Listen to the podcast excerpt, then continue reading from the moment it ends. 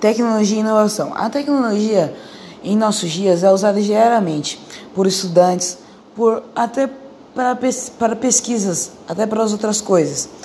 Mas a tecnologia tem que saber se usar de uma certa forma. A tecnologia não pode ser usada para se transferir bullying, para se transferir é, maldades e para fazer outras coisas. A tecnologia tem que se usar com sabedoria para fazer pesquisas e para ajudar no seu conhecimento. A tecnologia foi criada para nos ajudar, para nos capacitar cada vez mais, não para fazermos coisas erradas. Então, use a tecnologia com sabedoria.